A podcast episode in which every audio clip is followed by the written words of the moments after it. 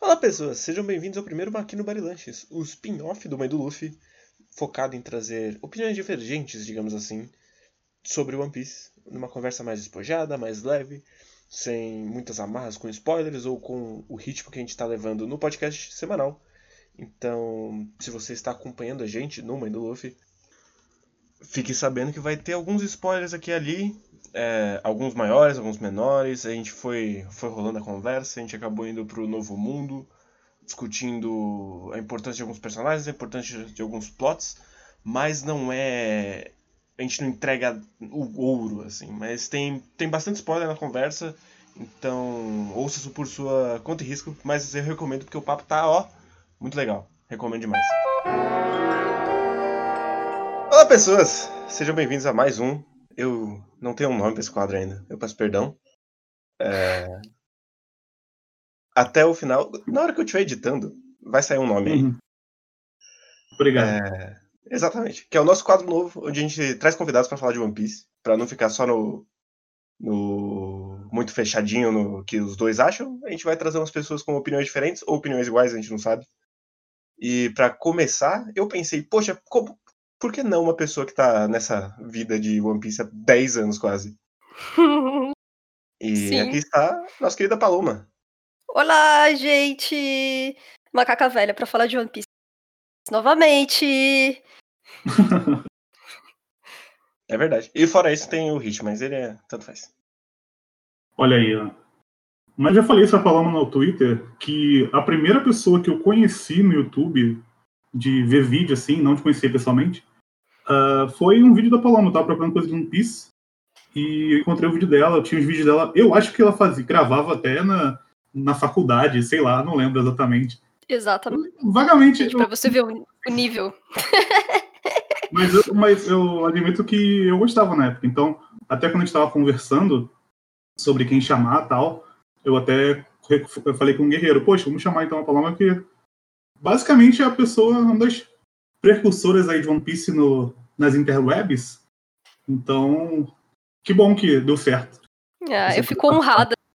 Até agora eu vou ficar me achando. Eu sou precursora de One Piece no Brasil. Tá, tá podendo, tá podendo. Eu, eu lembro da, da época da petição pra a Panini lançar. Grande, Ai, foi grande tão bonitinho aquilo.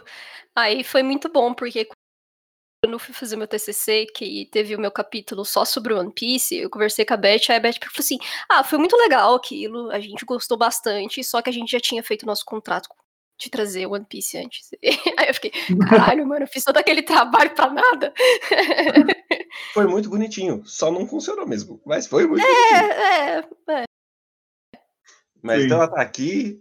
é, eu fico feliz que eu pedi no Twitter e um monte de gente mandou um monte de pergunta.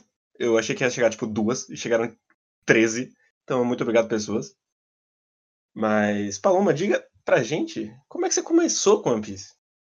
A resposta que você deve ter Então- dado umas 200 vezes. Algumas vezes, é, mas só que a minha história com One Piece foi bem simples, porque quando foi lançado o One Piece aqui pela primeira vez, lá na Conrad, em 2002, o meu irmão, ele, já, ele sempre foi mais velho que eu, né? Ele tem sete anos de diferença, então na época ele já tinha uma graninha ali que ele podia gastar. E aí ele começou a comprar One Piece, né? Eu tinha oito para nove anos de idade, e aí eu comecei a ler porque ele trouxe pra casa e eu não tinha muita coisa pra fazer, e a minha forma de entretenimento era ler os mangás, né? E, e aí começou. Eu demorei um tempo pra chegar nos atuais, né? Mas eu fiquei muitos anos lendo e relendo os mangás da Conrad, é, até onde meu irmão conseguia comprar, né? E, e aí, quando eu comecei a entrar no meu mercado de trabalho também, eu comecei a comprar e, e, e aí conhecer as internets, e a começar a ler as scans e assim por diante. Pirataria, que absurdo. Pirataria mesmo. É, é porque a gente não tinha, velho. A Conrad cancelou, né? Lá em 2008, 2009, se eu não me engano. Eu acho que talvez até depois, não tenho certeza agora. E eu tava no. Eu tava no primeiro ano colegial quando isso aconteceu. E aí eu comecei a trabalhar no segundo ano colegial. Então eu ficava assim, com aquela expectativa, sabe? De, de, de, de da Conrad lançar alguma coisa e tudo mais. E aí eu comprando meus mangazinhos, ia lendo outras histórias, só que o One Piece tava sempre ali, né? Eu sempre gostei muito, eu reli a história muitas vezes. E, e aí, quando foi de vez cancelado, eu falei assim, mano, essa porra tem que vir, velho. É One Piece, mano. One Piece é um mangá vendido pra caralho. A gente precisa trazer, a gente precisa ter isso aqui no Brasil. E, e aí eu conheci a comunidade, né? No, no Orkut primeiro. Olha a velharia, né? Caramba. Lá no Orkut, e aí depois foi pro Facebook, e aí Twitter, YouTube e tal. Eu acho que é engraçado que já é uma diferença, porque tanto eu quanto o Hit começamos pelo anime mesmo. Sim. É, então. A maioria, a maioria da galera que eu conheço da comunidade começou pelo anime, né? O que eu acho um pouco triste, porque o mangá é muito melhor. Ai, o pessoal não gosta quando eu falo muito isso. Mas o que eu achei legal é que eu conheço poucas pessoas que tiveram contato com o One Piece quando eram crianças ainda. Geralmente as pessoas uhum. têm um uhum. contato maior quando elas têm. Eu também na adolescência, eu mesmo tive contato com o One Piece quando eu já estava na faculdade. Então, Uhum. A, minha percepção da história é diferente. Da, por exemplo, da sua percepção uhum. com oito anos. Eu acho legal. Tipo, o que, que, você, que, que a pequena Paloma achava de legal One Piece que pegava tanto que você relia e lia várias vezes? É, é, então, é justamente porque eu era muito pequena, quando eu passei a ter 13, 14 anos, que aí a gente começa a aprender um pouquinho mais as coisas, né, na, na escola, assim, com um pouquinho mais de seriedade é, eu relembrava de algumas coisas de One Piece que, meu, era mais complexos, assim, para uma pessoa de 8 anos de idade, né?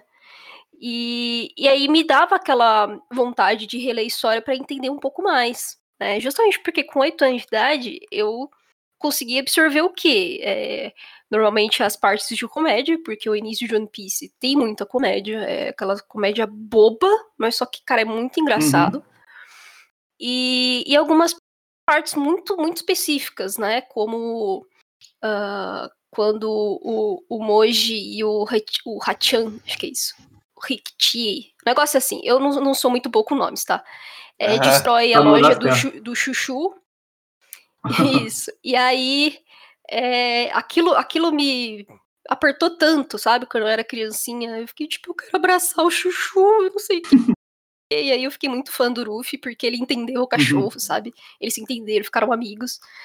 E, e, uma outra parte que eu gostei pra caceta foi é, no Sanji, né? Quando o Ruffy derrota o, o Don Creek, e aí você tem a história também do Sanji, né? Que ele passa fome e tudo mais. Então aquilo foi, para mim foi muito impactante, porque assim, apesar da minha família não ter passado por uma, um perrengue desse, assim, de a gente não ter comida e nem nada, os meus pais me contavam que quando meu irmão era pequenininho, assim, era muito difícil, assim, sabe, manter uma, uma compra decente no supermercado. Uhum. Eles passaram umas dificuldades, assim, que, às vezes era a comida mais simples possível na mesa e que suco, né, uhum. que minha mãe chama, que hoje é o tanque.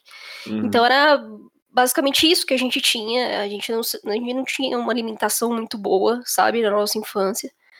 E tudo porque a gente não tinha dinheiro de fato para ter um, uma melhor uhum. alimentação. E isso me marcou muito no Sanji.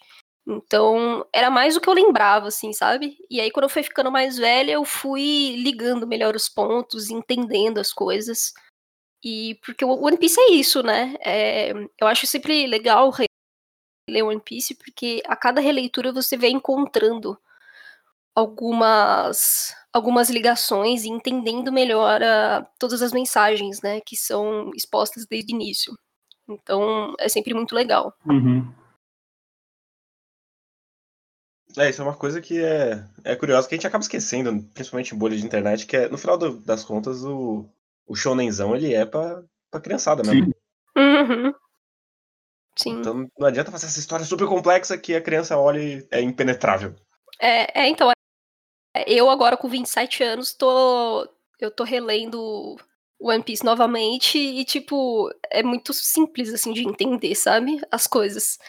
Mas e, e isso é até bom, né? Porque é mais fácil de você absorver mesmo as mensagens. É, mas é óbvio que talvez para uma criança mesmo, assim, não, não vai entender tudo que tá relacionado. Mas ainda pelo menos vai divertir, uhum. né? É, mas então, mesmo assim, que... tem marmanjo que não entende do mesmo jeito. Né? Isso não quer dizer muito? normal. Isso acontece, acho que com qualquer coisa da cultura pop hoje em dia, né? Pelo amor de Deus, a galera não entende Star Wars, mano.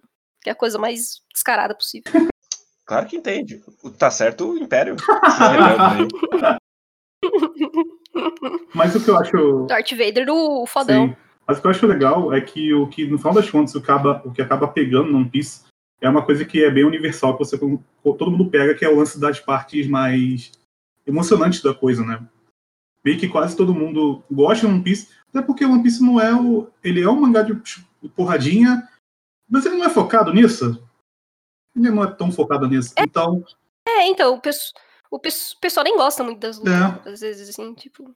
Eu acho um erro, que o nosso querido Oda desenha para um caramba é, cena de luta. Então, acho um erro, inclusive.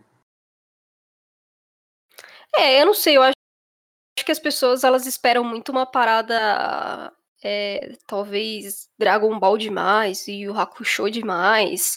Que as, as lutas elas são muito espetaculares, assim, sabe? Sim. E One Piece é uma parada que mistura muita comédia, mistura muito. Uh, é, com imprevistos, né? uhum. né? Então, tipo, cara, sempre tá rolando uma luta, acontece alguma merda e para a luta, sabe? Uhum. Então, eu acho que a galera ainda não se acostumou direito com, com esse jeito que One Piece leva, sabe? As batalhas. Eu gosto uhum. também, mas, é, sinceramente, eu acho que também não é o ponto mais uhum. alto, assim, do, do mangá. É, mas então eu vou trazer uma primeira pergunta aqui, que é o nosso querido Felipe com I de escola. Hum. Ele pergunta: o que o Oda precisa fazer para cagar na obra dele? Tipo, aparecer uma deusa do hack do nada. eu não sei de onde ele tirou essa referência. De é, não faço, não faço Olha, ideia. Eu não sei. Eu, eu não sei. É porque assim, eu tô um pouquinho atrasada com One Piece, então, se possível, não me dê tantos spoilers de ano. Mas Assim, eu não acho que. Eu acho muito difícil realmente o Oda cagar de vez na história dele. Ele tem. Ele tem algumas derrapadas, né? Ele comete umas gafezinhas lá e cá. Mas eu acho que na questão mesmo da história, assim, do século perdido, de encontrar o One Piece, de ter o, tesouro ali realmente revelado, o passado do Gold Roger, eu acho que. Meu, é só sei lá, velho, só se ele tiver realmente cansadão demais, tipo, eu não quero fazer mais essa bosta e terminar o negócio em um volume, sabe? Eu, eu... Só, só, quero minhas férias, chega, é. Eu acho que a, a, cagada mesmo seria só se ele realmente quisesse fazer, sabe? tipo, tô de saco cheio dessa merda, tô aí esse final e acabou. Mas eu sei que você é uma pessoa que sofre muito no Twitter, então eu tenho que fazer uma pergunta aqui agora. Tá. E a Robin, Paulo? Ah, cara, olha. Eu, eu, meu desgosto com a Robin. Eu, é muito triste. É porque, assim, a, quando a Robin foi apresentada, ela teve um desenvolvimento desde Alabasta até é, Ennis Lobby, que é tipo. É, é sensacional, sabe? É muito bom. É muito bom. Uhum. No entanto, que as pessoas dizem, assim, que Ennis Lobby e Water 7 é a melhor saga de One Piece, assim, disparado. E...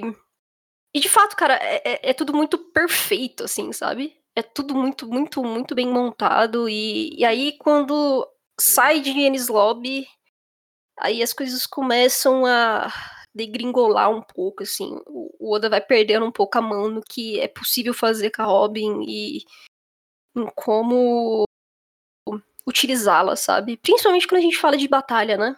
É, é claro que, como a gente já falou um pouco antes, é, as batalhas não são exatamente o ponto alto de One Piece, mas querendo ou não, ainda é um shonen battle, né? Uhum. É, então não tem muito como fugir disso em algum momento.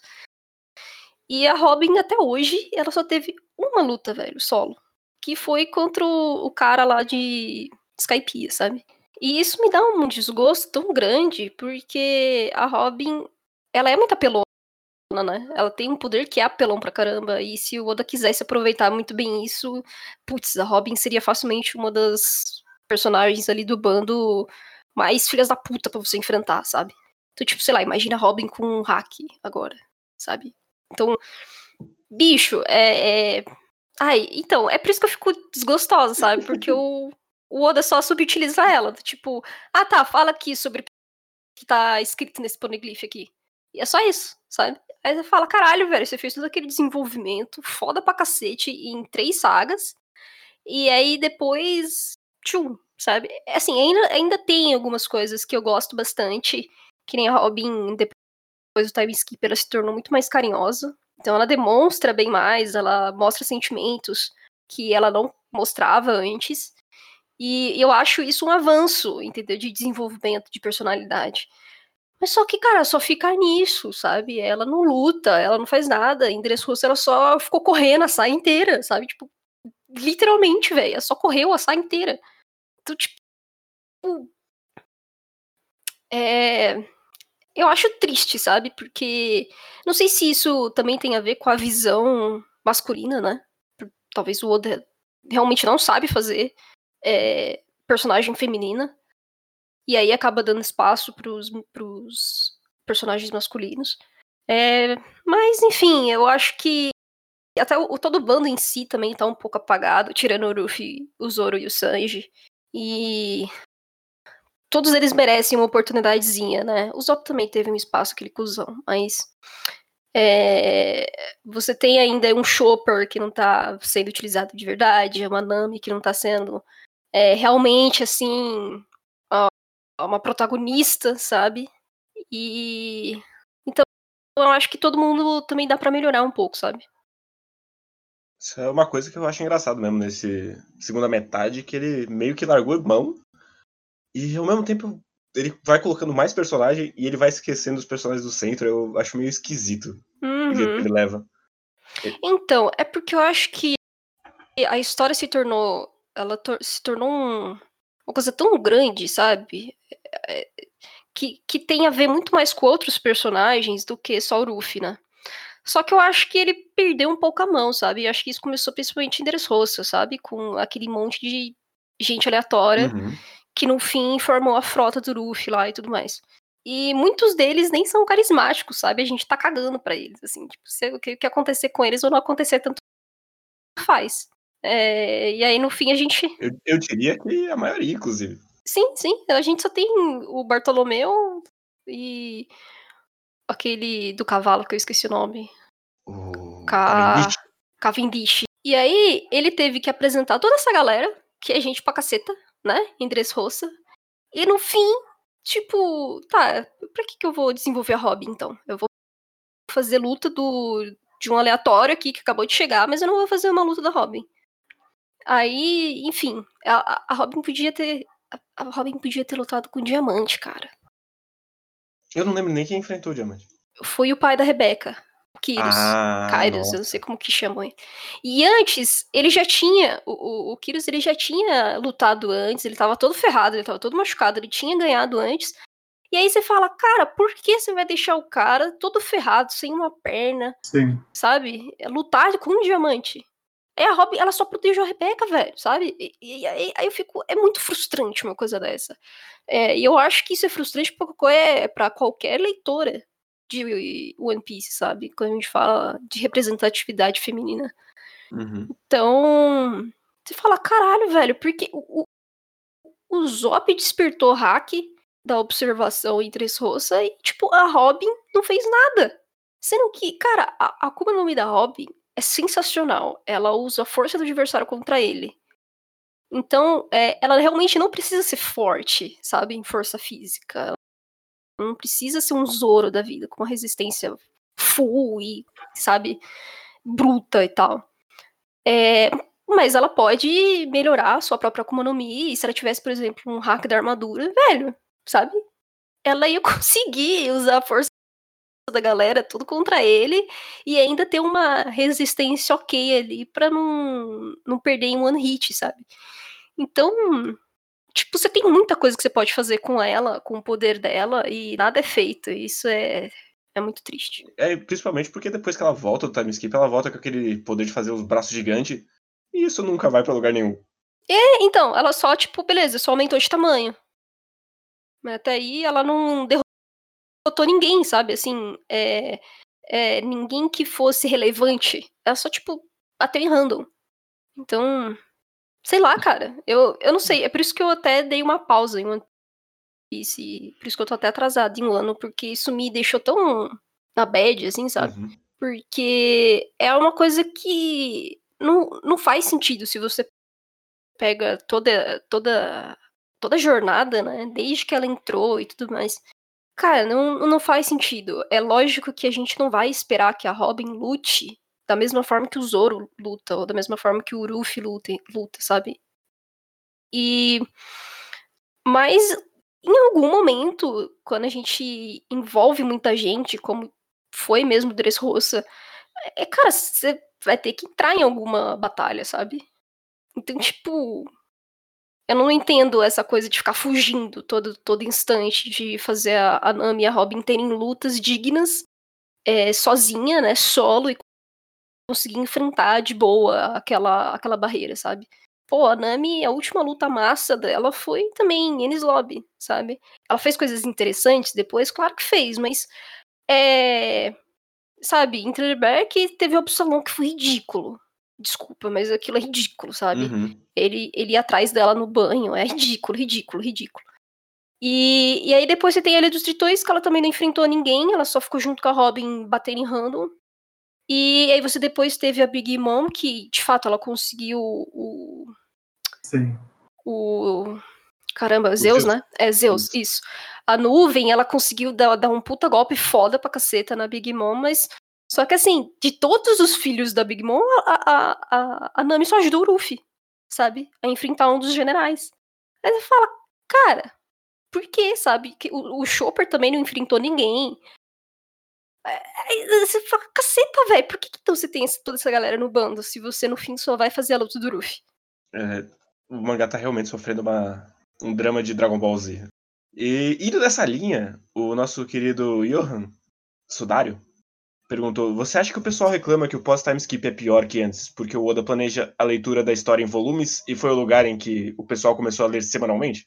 Olha, eu acho que faz sentido, sim, essa questão de ler semanalmente, isso muda bastante. E, e quando eu lia a semanal, na, quando começou em Impel Down ainda, não era nem o, o pós-time skip, eu sofri bastante, sabe? Tipo, foi bem arrastado, porque parecia que os capítulos não chegavam a lugar nenhum, parecia que a história não andava, né? Uhum. E, e normalmente só no fim desses arcos, só no fim dessas sagas que tinha ali alguma coisa que a gente pegava toda aquela informação e juntava com tudo que a gente já tinha e falava, ô, caceta, isso faz sentido, tá andando sim.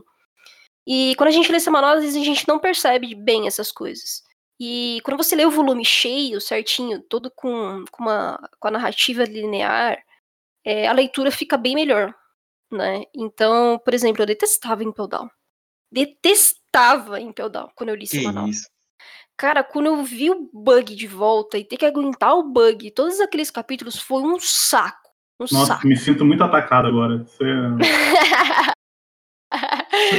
Mas quando eu peguei os volumes da Panini pra ler em Impel Down, ele, tipo, é bem mais rápido do que parece ser, sabe? Uhum. E, e vai numa tacada só, sabe? Você lê tudo e pronto, e você entende por que, que o Mr. 3 tá ali, o, o Bug, por que, que eles precisam um do outro pra sair daquilo. Então você vai vendo que foi uma forma até rápida de fazer, sabe? As coisas se resolverem e o Ruffy conseguir é, sair, de, sair de lá com vida e com uma galera também pra ajudar ele. Uhum. Mas ainda assim, ainda que isso mude bastante, eu acho que é, a gente tem aí algumas coisinhas assim do pós-time skip que incomodam mais do que o, o pré-time skip. É, Dressrosa, ainda que eu não considere uma saga ruim, eu acho que ela foi esticada de uma forma desnecessária em algumas coisas. É, É, eu acho que ele é uma das fácil o Coliseu ali. Pra Nossa, enxugar to- bem. Totalmente, totalmente. E. Uh, e Dressrosa, é, dentre todas as outras sagas, ela realmente é maior. Ela é muito grande. E eu acho que o Oda perdeu muito tempo ali, sabe? Então. Eu, eu, não, acho, eu não acho que ele precisava dar tanto destaque pra, pra frota dele. Eu acho que ele podia apresentar bem, mostrar todos eles é, ajudando a, a destruir o do Flamengo, sim, e tudo mais. Mas de uma forma muito mais dinâmica, assim, sabe? Porque no fim eles foram apresentados ali, cara. Não tem. Mesmo que você tente contar algumas histórias, mostrar alguns flashbacks e tal, é, é, é muito pouco, sabe? Pra gente se apegar a ponto de a gente falar assim: olha, realmente eles são grandes companheiros do Ruff. Porque não é a mesma coisa, sabe? A frota, uhum. ela é, tá muito ali como uma parceria do que de fato como amigos, sabe? Ou uma família, que nem é o, o próprio bando. Então, o passado lá do. do. do vô, que era.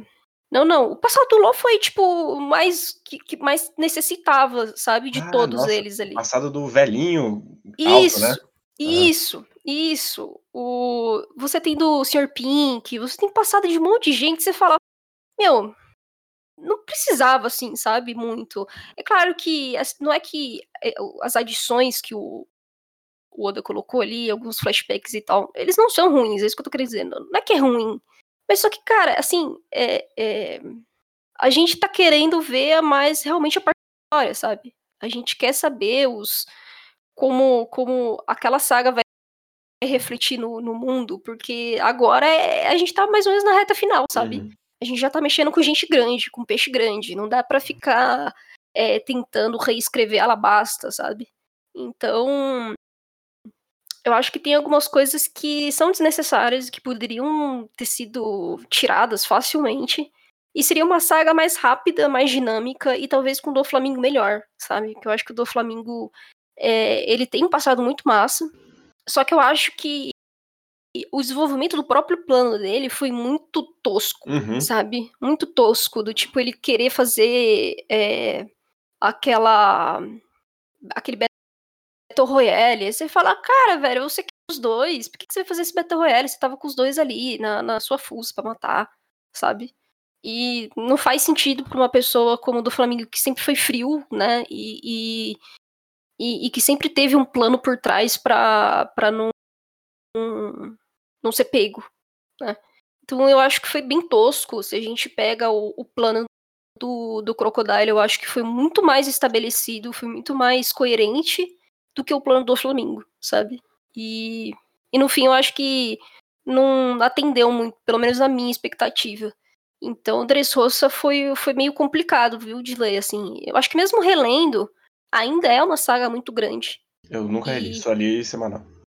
É, e eu ainda acho que é uma saga grande e que não precisava de tantas coisas assim, né? E mas eu acho que é mais ou menos isso, assim. O que mais me incomodou de tudo foi realmente Deles Roça. Uhum. É, antes disso, você tem ali dos Titãs que também teve umas coisas que podiam ter sido melhor, né, desenvolvidas, principalmente na questão de batalha, porque os inimigos eram muito bosta, mas é, a história compensa, né? E, e depois teve Punk Hazard. Aí Punk Hazard, o grande, o grande key de Punk Hazard, que é um pouquinho difícil de conectar ele com tudo que tá acontecendo. Você consegue conectar bastante com o próprio do Flamengo, né? Eita. Mas é, ainda assim você fica naquela dúvida na questão do, do Vegapunk, da Akuma no Mi artificial, da, do renascimento das Akumas no Mi. Então isso ainda é um pouquinho nebuloso, né? Uhum. E é um pouco difícil de, de, de conectar com tudo que, tava, que tá acontecendo no, no novo mundo. E eu, eu acho muito engraçado, falando de Punk Hazard, que o Xar Clown ele parecia uma grande coisa, e eu não lembro onde ele tá agora na história. Eu não lembro em que ponto ele parou. E ele sumiu. Nossa, é verdade, você falou isso aí. Eu acho que foi na Big Mom, né? Eu uhum. acho que foi, mas eu não Sim. sei onde ele vai parar. Eu não sei se ele tá com o Capone, eu acho que ele tá com o Capone. Não tenho certeza também. Agora você me pegou. Mas, Mas, naquela encrenca toda lá do, do das bombas e tudo mais, é, eu acho que ele acabou correndo pro Capone. Mas o Wellington pergunta qual que é o seu mistério favorito e qual que você mais tem vontade de saber o que aconteceu. Hum. Eu curto muito, muito, muito Perdido. Eu acho que toda a ideia do Século Perdido é muito, muito massa. E, e como, como o Oda vai construindo em pequenas peças durante as sagas, né? pessoal normalmente fala, ah, mas o Oda nem fala direito de século perdido na história, não sei o quê. Mas é porque muita coisa que está envolvida com o passado de One Piece, às vezes não é só o passado exatamente de 800 anos atrás, mas aí a gente consegue ter algumas dicas né, é, em outros tempos. Então a gente tem o Roger, a gente tem lá o, o Shanks com o Bug, que eles falam um pouco, algumas coisinhas que dá para saber que eles sabem alguma coisa. O Ray, aí depois a gente tem é, a, o passado de Jaya, né, uhum. com o Calgara e a tribo dele, que eles protegiam já um Poneglyph 400 anos depois do, do que aconteceu no século perdido. Então, assim, você vai conectando todas essas coisas, assim, e você vai vendo que uh, o, o Oda, ele quer, ele quis realmente planejar tudo isso, sabe? Como uma história viva. Uhum. E que justamente ele não tem como falar muito sobre o século perdido, pois poucos personagens sabem sobre o século perdido. Então não tem como ele simplesmente mostrar um passado ou mostrar um recorte de algum personagem contando, ou algum livro, ou sei lá, porque não tem sabe? E eu acho isso muito massa, porque ele, ele realmente coloca isso em prática, do tipo, gente, ninguém sabe o passado. O que a gente tem são alguns. algumas ideias. Algumas, exatamente, algumas sobras, algumas teorias, poucos estudiosos que falaram sobre isso, e o resto é tudo muito escondido. Então, eu acho esse mistério todo, tudo que ele construiu é muito bom. É muito bom. E é muito difícil de você colocar isso na narrativa. Então, é, Século Perdido é o mistério que eu mais gosto, assim. Eu, apesar de a gente ter algumas dicas, né, uhum. do que pode ter acontecido, ainda a gente não tem a história realmente contada, né. Então, é, nisso, a gente, por a gente não saber tudo, ainda tem muita coisa pra gente saber. e eu acho isso muito massa. É, mas uma coisa que, uma das outras coisas que eu acho que é um mistério que as pessoas não falam tanto, mas também quando falam, a gente tem teoria de tudo que é jeito, é sobre o nascimento das Akumas no Mi, né? Que é uma coisa que a gente não sabe se a gente vai ter na história.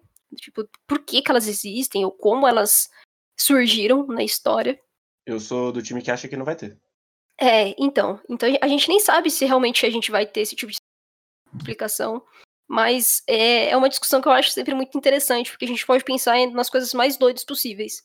E e se for explicado em algum momento, eu acho que também vai ser bem legal, sabe? Talvez deixar a galera que tava toda curiosa e tudo mais, e no fim ser uma coisa que ninguém tava achando. Ou também for uma coisa super estúpida, sabe? Então. É, eu, eu curto também esse mistério, assim, que fica naquela coisa. Ah, será que vai contar? Será que não vai contar? E se contar, o que, que pode ser? É, o Pedro Pessoa pergunta se você acha que no final vai ter uma fundação de uma república do mundo.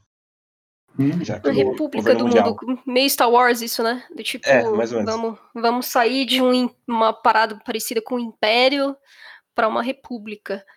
Olha, é difícil falar disso, porque uh, muitos, muitas ilhas na, no universo de One Piece, eles têm uma certa independência, né? E, e o mundo é muito grande.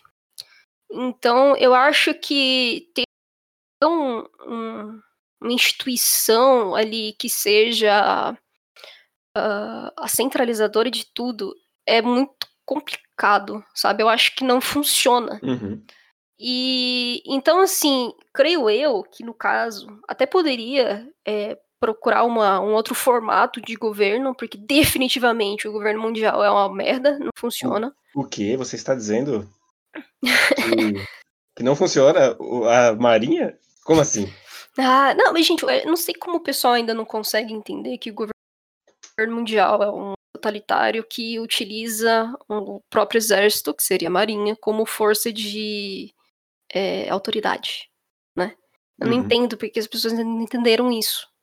É muito claro, sabe? Que, tipo, a ideia deles é só manter o poder, é só manter o, o status, né? De dono, assim, de, de comandante do mundo. E, e tudo para esconder tudo que aconteceu no passado, né? É que o brasileiro gosta de uma coerção.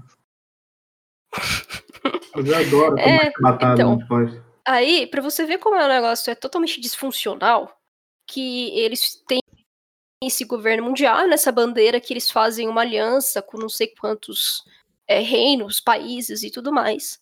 E mesmo tendo essa aliança, várias merdas acontecem nos lugares e eles estão cagando, eles não ajudam. Né? Então a gente tem aí vários exemplos. Tava acontecendo tudo o que estava acontecendo em Alabasta, com um- uma força muito grande para acontecer uma guerra civil, pessoal passando fome, sem água. E a Marinha estava fazendo o quê? Nada! No máximo a gente tinha o Smoker atrás do Ruffy. E aí, ele indo atrás do Ruffy, ele descobriu que tinha alguma coisa estranha naquele país, naquele reino, quer dizer. Então, assim, é... isso Alabasta foi o primeiro, né? Mas a gente tem vários exemplos. A, a própria família Vinsmoke é uma família que antes fazia parte dessa é, instituição, fazia parte como parceria mesmo com o governo mundial, depois eles quebraram isso. E a ideia do- da, da família Vinsmoke é fazer guerra civil nos países, velho. Sabe? Então, tipo, eles se armam bem, eles têm um exército foda e eles vão fazendo parcerias militares de formas alternativas é, para reinos ou países independentes que às vezes estão no junto com o governo mundial e às vezes não, mas estão lá em guerra civil e, o, e a marinha com o governo mundial tá cagando, sabe? Então, tipo, é muito é, aí, do outro lado, você tem o Apollo, que fazia tudo o que fazia lá em, em Drum e também ninguém fazia nada, sabe, para impedir o cara. Não existia nenhuma. Nada, sabe, assim, era totalmente ausente. Então, que porra de governo é esse aí, né? Então, assim, é, o que a gente sabe é que tem que mudar. E talvez uma opção é você fazer é, repúblicas em cada canto né? Não ter uma república central, mas ter, por exemplo, vai República do East Blue, República do West Blue, República do, do Paraíso, né? Da primeira parte da Grand Line, depois a República do eu esqueci a segunda parte da Grand É, Line, tá? Novo Mundo. Novo Mundo, isso. E aí você, você rachando isso, eu acho que é muito mais fácil, entendeu? É como se a gente dividisse o Brasil, que ele tem uma, uma capital, mas só que ele também tem 27 estados, é, 26, né, mais o Distrito Federal, e nesses estados também tem os seus, os seus governadores para você conseguir organizar de forma mais regional. Eu, eu não acho que, depois de tudo, a gente tenha também que pensar numa república central, sabe? Eu acho que não funfa, velho, não funfa. Assim Uhum. como nunca funfou em Star Wars, por exemplo, sabe? A república, ela nasce e morre, nasce, morre, nasce, morre. Porque é difícil de você manter uma parada tão grande assim, né? É, o nosso querido Cláudio, ele pede pra gente mandar boa noite, porque ele ouve antes de dormir. É, boa noite, Cláudio. Ah, boa noite. E a pergunta dele é se o Crocodile Mulher seria bem atraente ou não. ai, ai.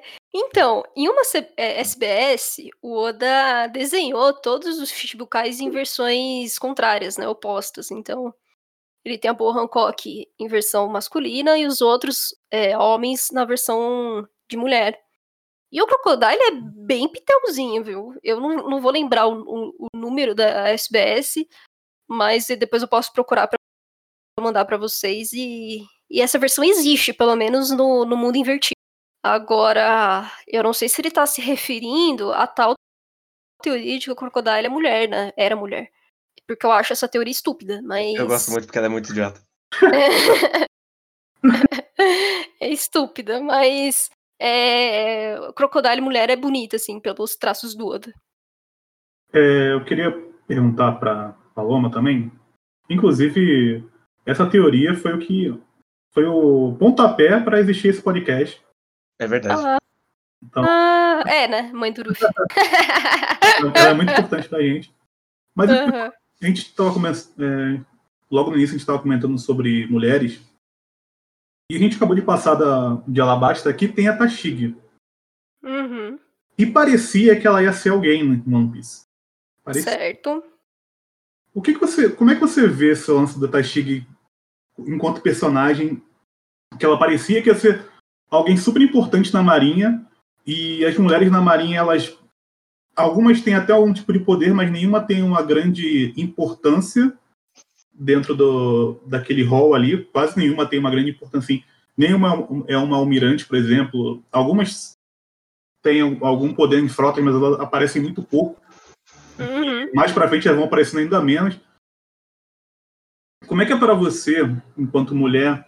A gente até tava, quando a gente estava falando sobre essa parte, a gente ficou até meio assim, poxa, como é que a gente vai falar muito sobre isso se são dois homens cis falando sobre, uhum. sobre mulher, né? É difícil. Mas como é que você enxerga essa personagem? Porque ela, ela meio que é uma coisa que relembra o, o Zoro de coisas que ele passou na infância dele, mas ao mesmo tempo o Oda incluiu coisas para ela mesmo. O lance da justiça, uhum. ela tem a justiça, justiça dela tudo mais. Como é que você enxerga Sim. essa personagem que o Oda não fez com ela? Cara, é, então, a gente vai recair de novo pra aquela coisa de que eu realmente acho que o Oda não sabe desenvolver personagem feminina, uhum. sabe? Assim, parece que ele tem um limite. Ele usou toda a sua genialidade na história da Nami, na história da Robin e parou por aí. Então, e com a Tashigi isso foi muito pior, na real, uhum. porque quando ela é apresentada ali em Logtown, você realmente imagina do tipo, pô, cara, ela é meio que um Kobe 2.0, só que mulher, né? Uhum. Foi pelo menos aquilo que eu imaginei na hora que é, depois o Smoke falou assim, não, a gente vai caçar agora o Ruff e tudo mais. Aí ela aparece ela basta. E, e no fim, ela também é vários nada, né? O Kobe, tudo bem que também o Kobe, é, na guerra dos, de Marineford, ele fez vários nadas também. Mas é, quando, quando a gente tem um foco ali na, na Tashig, pô, cara, a Tashig esbarrou com o Zoro. O Zoro achou que podia ajudar ela e no fim ela bateu nos carinhos que tava lá enchendo o saco dela. Depois ela ajuda ele a comprar as espadas. E tipo, e ela vai aparecendo ali em Lockdown e ela basta, ela vai aparecendo várias vezes.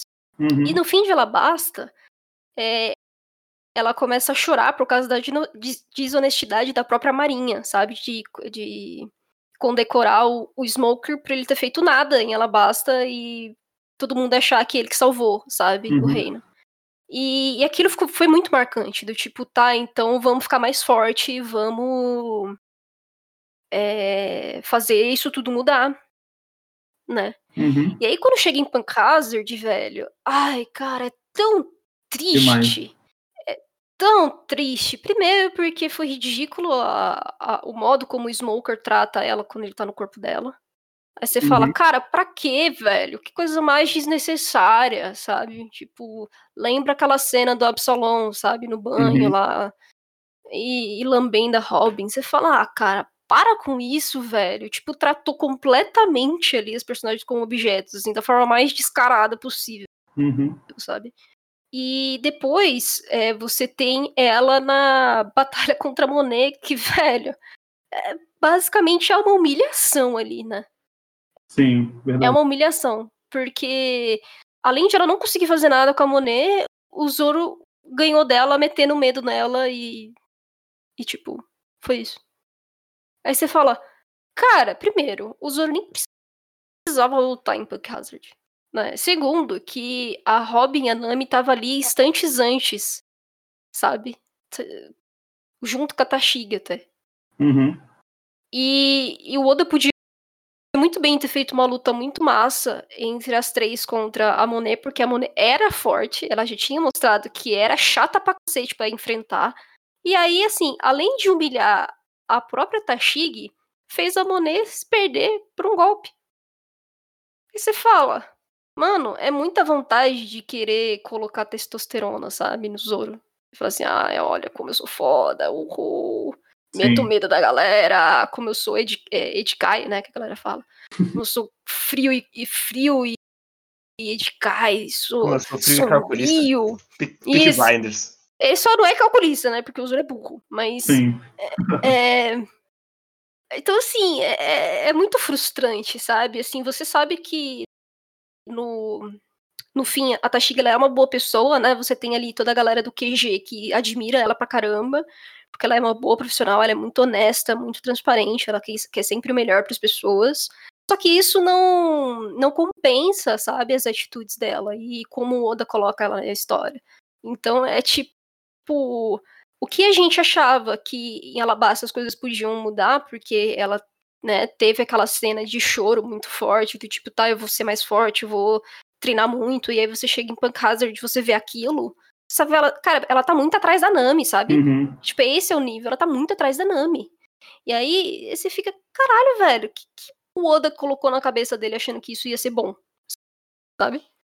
Então, hum, é, você vai vendo que isso vai se repetindo, Sim. né? Apesar da Nami e da Robin terem cenas interessantes em alguns momentos no pós-time skip, quando a gente fala de batalha, você tem essas cenas muito broxantes, né? E a da Tashiga eu acho que é a que vence mais, cara. Eu acho que vence mais, porque é, é muito humilhante pra ela. É muito humilhante, porque o Zoro fica ali diminuindo ela o tempo inteiro, sabe? É, é, dizendo, ah, você não consegue nem fazer isso ou aquilo, sabe? E, e, e aí ela tem uma dificuldade absurda de enfrentar a Monet, não consegue fazer nada com ela. E além de sair como derrotada, o Zoro ganhou com um golpe. Aí você fala, ah, mano. É realmente pra mostrar do tipo, olha lá, você. Você não é nada, sabe? Você é realmente nada. Você tá no novo mundo, mas foda-se. Então é muito triste. É uma coisa que isso nunca aconteceu, nunca aconteceu com o Kobe, eu acho que nunca aconteceria. Então é completamente diferente, sabe? Que nem na guerra, o Kobe, ele vai ele tem uma presença ali antes do Akainu Uhum. matar ele e outra. O, é o Akainu que tenta matar o Uhum. Kobe. A gente não tá falando de uma Monet. Então, é outro nível, é outra coisa. A gente vê que o Kobe avançou muito, que ele tem. é, ele despertou hack e tudo mais. E aí a gente vê na Tashig e aí, sabe? Ele é uma, ela é uma versão do Smoker, né? Porque o Smoker acaba sendo um fracassado também. Só que o Smoker, cara, a, todas as coisas que ele enfrentou também foram muito tensas. Né? A gente não tá falando, ele não lutou com inimigos fracos ou tal, cara. Primeiro foi o Ace, né? Depois é, aquela bagunça toda em Alabasta, depois ele enfrentou o Ló, cara. Então, tipo. É, e com o Vergo, mesmo ele apanhando do Vergo, ele fez meio que um. entrou em acordo com o Ló pra ele ser atingido pro Ló ir lá e chegar e acabar de vez com o negócio. Então, assim, Sim. por mais que ele tivesse apanhando ali no- na luta com o Vergo, ele tomou iniciativas e agiu conforme a, a situação para que o Vergo se fudesse, entendeu? Então, tipo, ele ainda saiu com a honra dele, querendo ou não, mesmo Uhum. ele sendo conhecido pelo fracasso e tudo mais. Ele mantém aquela, aquela aura dele do tipo, não, mano, apanhei, mas tô aí, entendeu? Sou, sou massa. E você não tem isso com a Tashigi, cara. Ela é sexualizada, depois é humilhada, depois não consegue ganhar da Monet, não consegue fazer nada contra a Monet, continua fra- muito fraca, parece que nem é a pessoa que a gente conheceu logo e tal. Então é, é- é- de novo, é triste. Eu ainda tenho um problema maior com a Tashig, porque o Zoro, pra mim, ele é um personagem, na essência dele, muito problemático, porque ele meio que carrega o desejo de uma mulher. Porque a mina, a mina morreu, né? A menina morreu, Uhum. e ela meio que falou pro Zoro, tipo, é, eu sou fraca, eu sou mulher, eu, quando ficar maior eu não vou ser tão forte assim, você, você vai me superar. Então ele tem esse negócio de ele carregar o desejo de uma mulher, porque por ser mulher ela não conseguiria chegar onde ela queria chegar. Né, E ele contestou ela, inclusive, por Sim. isso. De tipo, não, que mané você ser mulher, você ser mais fraca, velho. Eu, eu ganho de gente adulta e não consigo ganhar de você, né? Sim. Ele fala isso. Então você fala, mano, realmente ele carrega isso Ele, ca- com força. ele carrega uma coisa mulher. Aí quando a Tashig aparece, ele é, literalmente evoca, a partir da Tashig, tudo que ele lembrava em relação à menina. E Uhum. aí ele tá pegando um desejo de uma mulher, de uma menina morta, colocando uma menina viva e tá dizendo que ela não consegue fazer aquilo, porque ela não consegue chegar lá em Punk Hazard e o Zoro detona com ela. Tipo, lá ela. Uhum, E eu acho muito esquisito, exatamente. eu acho muito esquisito e de- até de muito mau gosto do Oda ele fazer isso, porque nesse ponto da história as personagens mulheres já estão bem esvaziadas dentro de One Piece. E aí, Uhum. enfim, no sentido de força, né? Elas têm os seus momentos, mas meio que ah, as mulheres One Piece elas vão sendo escanteadas para fazer coisas é, secundárias do que realmente as grandes batalhas, que no fim é- são os grandes ápices dos arcos. Então, Uhum. quando eu vejo isso, eu fico. Poxa, Oda, é o. é o máximo que você consegue chegar a mulher nesse nível, porque ao mesmo tempo que elas vão ficando mais fracas, elas vão ficando mais sexualizadas. Então, meio que o desenvolvimento do personagem feminino vai se tornando. Aí a pessoa pode dizer, ah, mas tem a Big Mom, não sei o quê. Mas a Big Mom ela é forte por um. Mas ela já evoca um, um lance de mãe, já tem todo um, um, aspecto diferente. Ela, ela não tem um design é, parecido com as outras, ela já tem um design muito mais caricato. Tem vários outros. várias coisas nesse meio aí. Mas as personagens uhum. que a gente esperava que fossem se tornar mais fortes, elas não se tornam, se tornam cabeças pequenas com peitos enormes. Então, é. eu, fico, eu fico bastante incomodado, sabe, com, com isso durante Exatamente a segunda isso. parte da história, sabe? Só que eu não sei exatamente externalizar isso, porque, enfim, também sou mais um homem, né? Mas uhum. parece que ele. Parece que ele. Realmente, como você falou, parece que ele tem um limite. E talvez esse limite seja a própria vivência do mangaka, que é um tipo de vida que você não consegue ter tanta convivência com, outras, com outras pessoas, porque você vive para desenhar?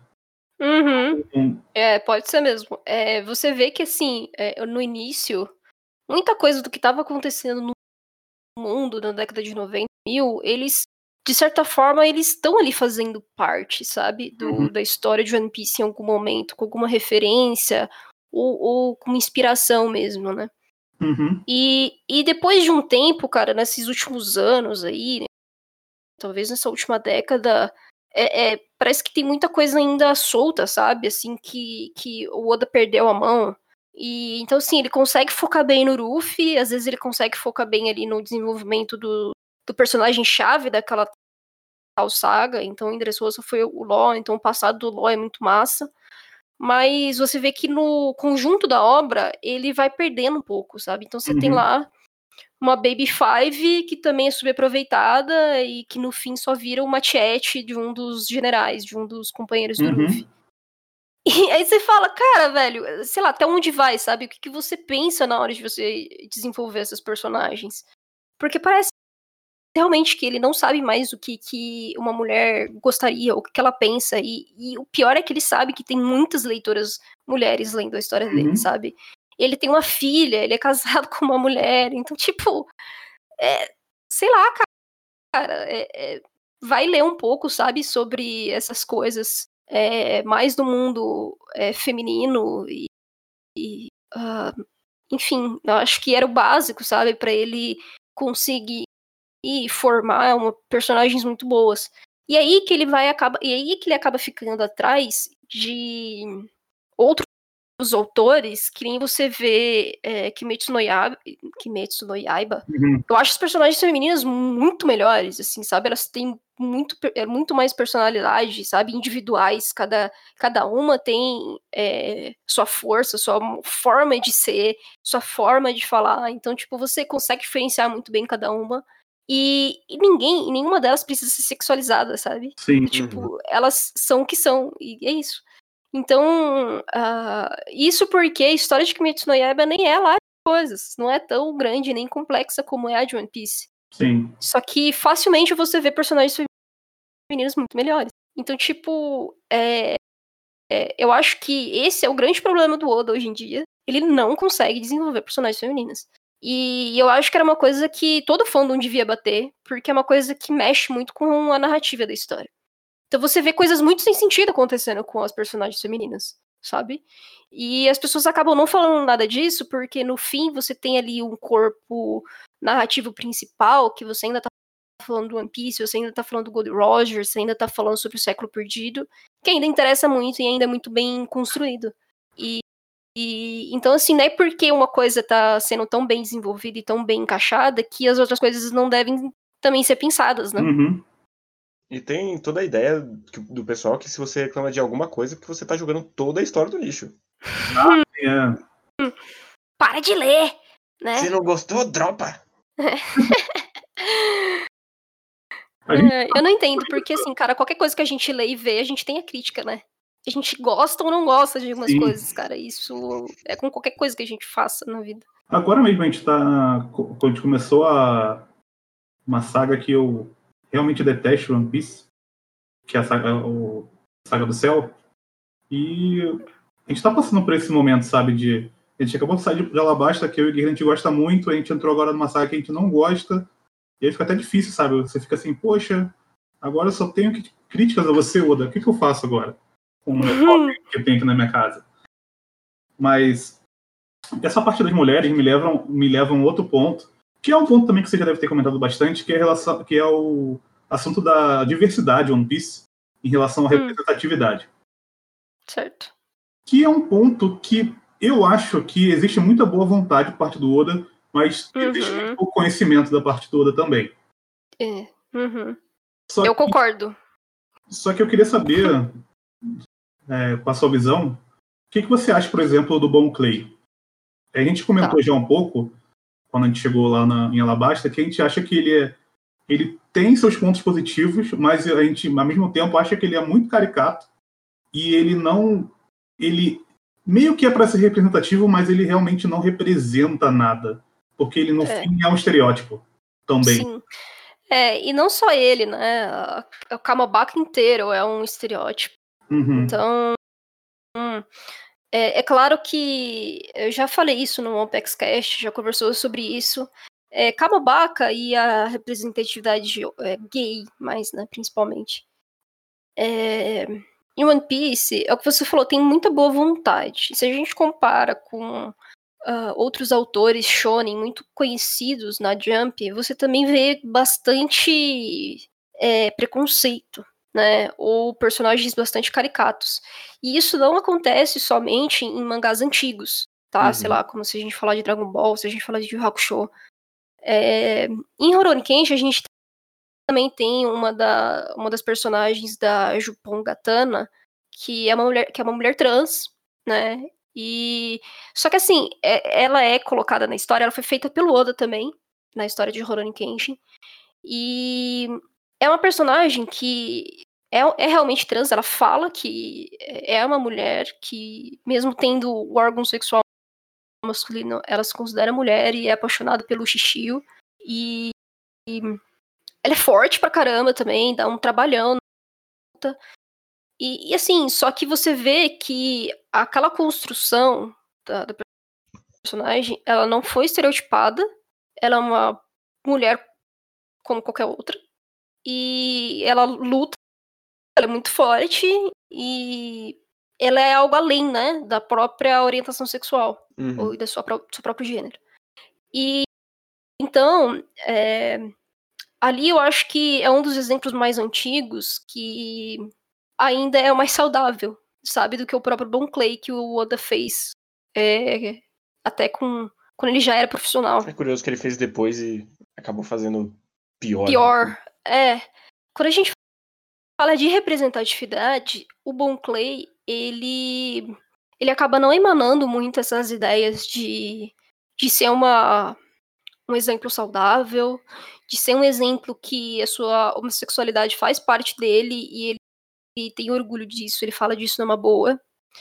E, e, no caso, ele acaba sendo muito mais caricato pro, pra questão da comédia, né? Uhum. Então, tipo, a linha ela basta. Ele é muito carismático porque ele é muito engraçado. E, e ele é aquela bicha mais é, afeminada mesmo, uhum. né? E, e, isso na comunidade não é que não exista né? É, quando se o Oda estudasse um pouco, acredito até que ele tenha visto algumas coisas, é o que a gente estava falando. Eu acho que ele tem boas intenções. O Ivankov, ele tem também uma referência muito grande à comunidade de drag queen, né?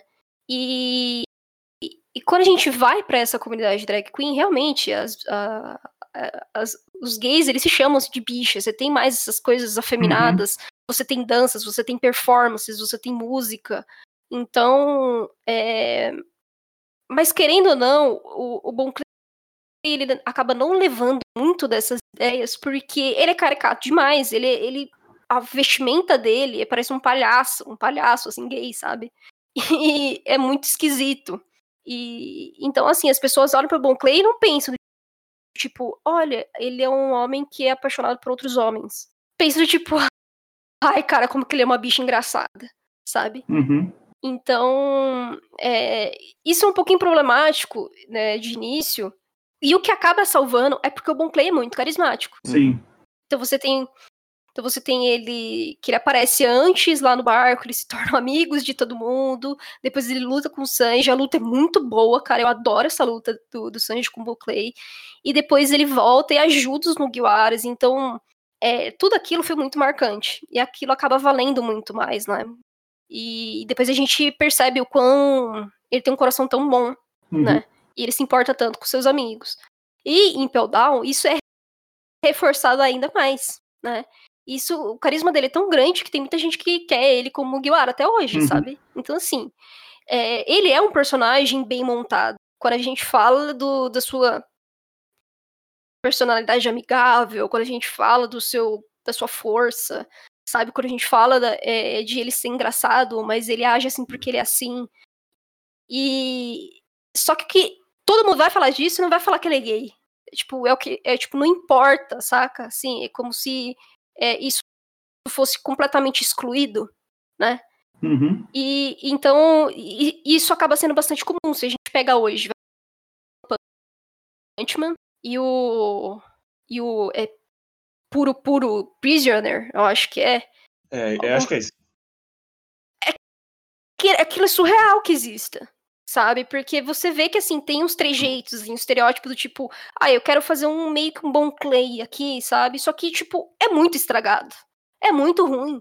Desculpa, é muito ruim aquilo. Eu acho que qualquer é, homem gay vai vai ler aquilo ali, cara, vai se vai, vai se sentir tão puto com aquilo, sabe? Porque é tudo errado a construção do personagem, sabe? A ideia de Sim. que ele tem que estar tá preso e que ele vai punir os, pre os, os presos ali porque ele ama homens, ele, ele utiliza isso como uma forma de abusar dos outros presos, sabe? E aí, quando ele se interessa por algum homem fora da realidade, ele foge da prisão para pegar aquele cara para levar pra prisão, para punir ele. Aí você fala.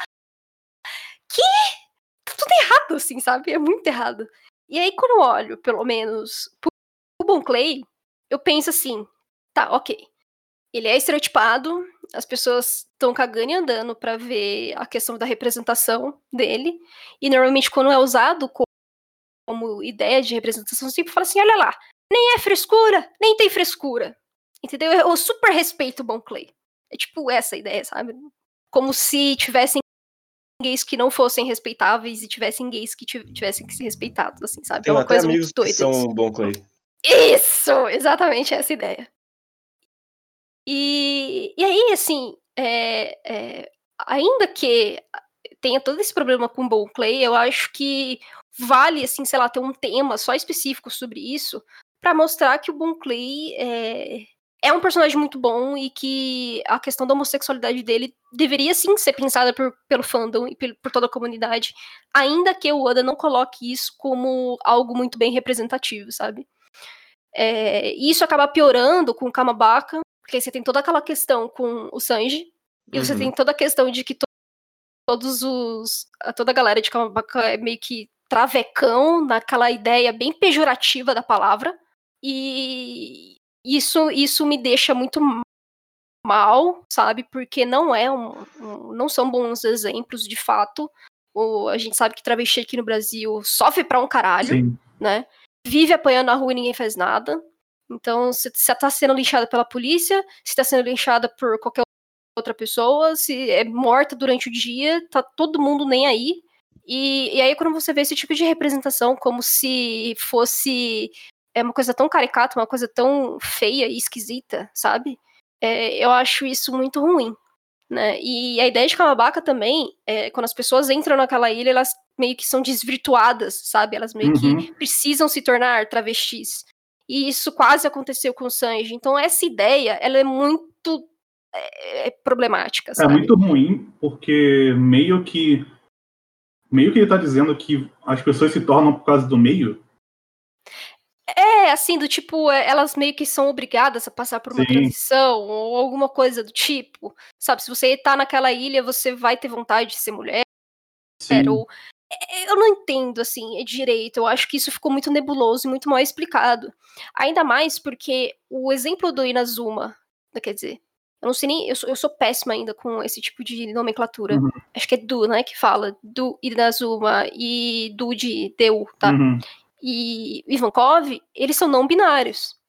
Sim. Né? São personagens não binários. E aí, e eles são muito, muito bem construídos. Eu acho isso, eu acho que esses, esses dois personagens são, tipo, o exemplo mais incrível que a gente pode ter de representação LGBT em One Piece. Porque o Ivankov, a gente não sabe se ele nasceu homem ou se ele nasceu mulher. E isso não importa. A mesma coisa que o Inazuma. Uhum. Então, é, é, por vezes o Ivankov quer ser mulher, por vezes ele quer ser homem, por vezes ele quer ter cabeça grande. O Inazuma, a mesma coisa. Ele aparece como homem, por vezes ele aparece como mulher. Então, do tipo. É, e eles continuam sendo personagens muito bons, né? Uhum. Eles continuam tendo carismas muito próprios, poderes muito próprios. E, e isso é, é, colocado na história de uma forma muito natural. Sim. E às vezes as pessoas não param para perceber isso, só que exatamente por pelo Oda ter colocado isso de uma forma tão natural e não estereotipada, é que uh, você vê o quão bom foram os personagens. Uhum. Entendeu? Então, tipo, eles são os exemplos mais perfeitos do que a gente considera como não binários hoje. Então, de fato, a comunidade não binária, ela não se considera nem 100% homem, nem 100% mulher. Então, tipo, é, são, são pessoas que estão sempre nessa transição, elas se vestem da forma que achar melhor, elas se consideram da forma que se sentirem bem. Então, é, isso é muito que é Ivankov e Inazuma, sabe? E, e o Bon Clay, que é, depois ele vira Ivankov do 5.5, ali de Impel Down, Uhum. é, a gente não sabe exatamente como vai ficar essa essa situação ali no 5.5, porque o Ivankov, ele também transformava todo mundo que quisesse lá e era é, também era um pouco engraçado e ao mesmo tempo mostrava essa ideia de, de tipo pessoas que queriam se transitar, elas podiam e o Ivankov fazia isso com todo o carinho possível. E agora que ele, não tá lá, a gente não sabe exatamente como fica né, essa situação. Uhum. Mas é, para mim é mais ou menos isso. A gente ainda personagem é, lésbica ou mulher, né, que seja LGBT. Então, é, e isso, eu não sei se tem alguma mulher trans, eu não lembro, gente. Tem alguma mulher trans em One Piece? não. É, É. que eu lembre, não. É, eu também é, acho que não tem, não. E, e eu não sei, mas eu acho que justamente se ele fizesse também uma personagem mulher, eu acho que seria problemático. Porque se ele não consegue nem fazer mulher cis bem, imagina alguma outra personagem de qualquer orientação ou gênero, né? Então, Sim. é, é meio complicado. Não sei se ficou muito claro, assim, pra vocês. Eu gosto muito do Bon Clay. Eu acho ele um personagem muito massa. No entanto, você passa por esse problema aí muito Uhum. grande de representação, sabe? Que as pessoas, eles não, elas não olham o Clay como um, um homem gay.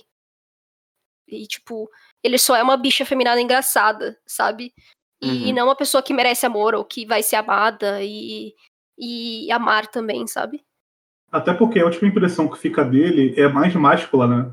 Porque ele lutando contra os bichos lá, os tigres, não lembro exatamente lá em, em Peldal, ele, ele tá mais. tá sem camisa, tá meio sangrando, tá uma coisa mais mágica. Aham. Então, a última impressão que fica dele é mais um parceiro que deixou o amigo embora, que ele quis salvar, do que aquela bicha louca que a gente tinha visto no início, né? Então, também fica com essa impressão. Por isso que muita gente aponta e fala, não, esse cara aqui, esse, esse Bon Clay aqui, eu respeito.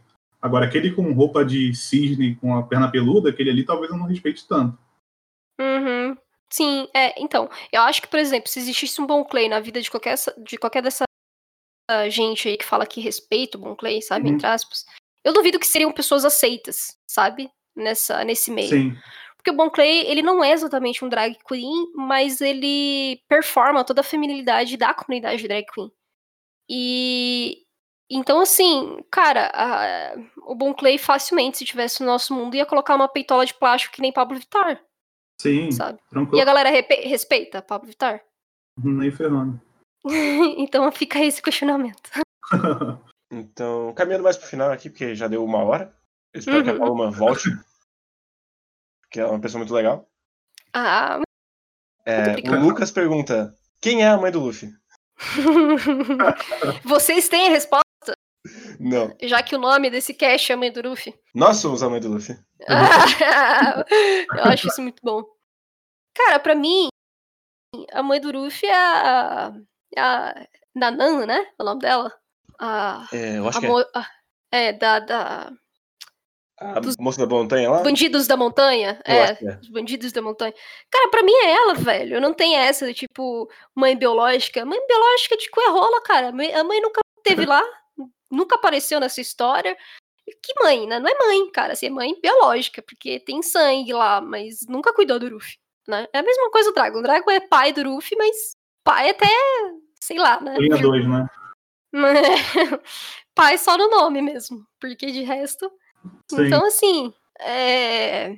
Cara, ele foi criado pelos Bandidos da Montanha, então Bandidos da Montanha foi a família do Ruffy, que deu todo o apoio para ele, junto com o Sabe e o Ace, e agora é o bando, sabe? É... Eu acho que tanto o Dragon quanto uma possível mãe, né? É, eu acho que o Oda até respondeu que gostaria de mostrar a mãe do Ruffy em alguma espécie aí, mas é, é, eles estão ali mais para serem figuras, acredito eu, né? De mudança, né? De que foi, foi necessário eles se afastarem de, do filho e de toda a, a, a ilha do East Blue para uma força maior, para uma questão mais de é, manter muitas outras pessoas a salvo. E, e acabaram é, deixando o Ruffy em mãos de outras pessoas. Né? Uhum. Mas é mais por isso, seria mais uma questão de só genética mesmo. E, e, não de fato de presença. Então, eu não sei se isso. Não sei porque as pessoas acham que isso seria tão relevante. Eu acho que seria relevante do ponto de vista é, das lutas, né? Tanto do Dragon, nos Revolucionários, quanto da mãe do Ruffy, que a gente ainda não sabe é, quem é. Então, é, o Dragon parece ser uma pessoa muito forte, então acredito que a mãe do Ruffy também seria muito forte. E talvez as nossas esperanças de um desenvolvimento de personagem feminino esteja nela. Se, se a gente quiser uma batalha muito massa com uma mulher ou algo assim.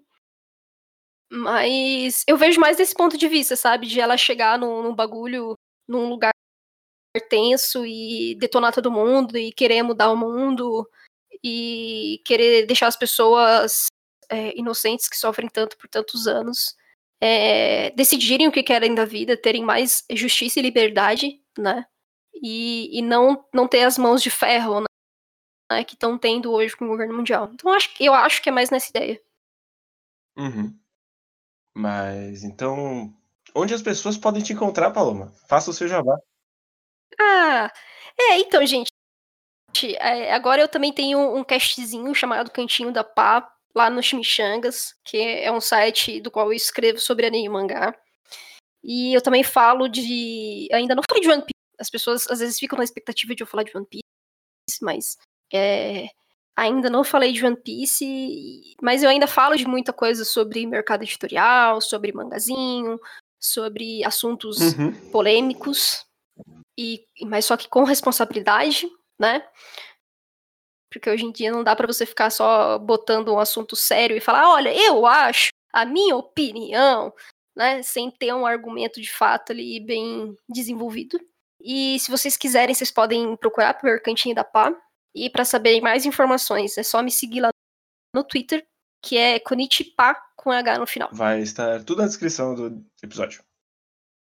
E uma última pergunta é: o que, que você acha de Hungry Joker ter cancelado Assassination Classroom? ai, meu Deus, essa pergunta é maravilhosa. Ai, ai. Olha, é... eu não sei nem o que responder para isso, sabia? A única coisa que eu vou responder é: vão ler Assassination Classroom, tá? E caguem, caguem no pau pra Angry Joker, por favor. Essa história Quem é Angry Joker? Quem é Angry Joker na fila do pão, mano? Essa história nunca vai ficar melhor. Nunca, nunca vai ficar velha essa história.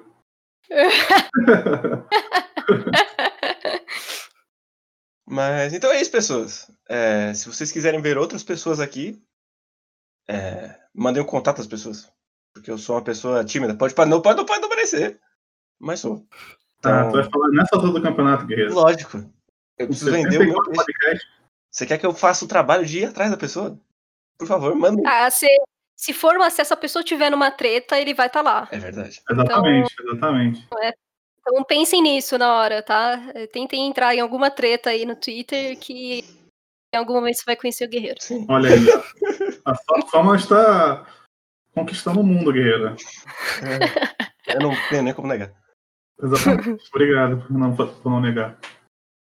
Mas é isso, pessoas. A gente segue na programação normal. Provavelmente vocês vão ter ouvido o. A gente vai estar no 28 ou 29 quando sair isso aqui. Então a gente ainda vai estar sofrendo com o Skype. Eu peço perdão.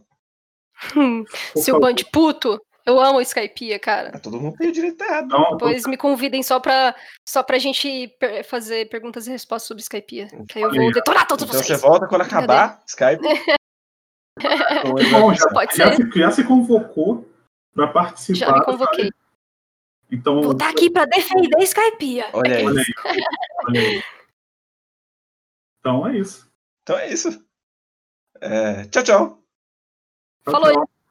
gente.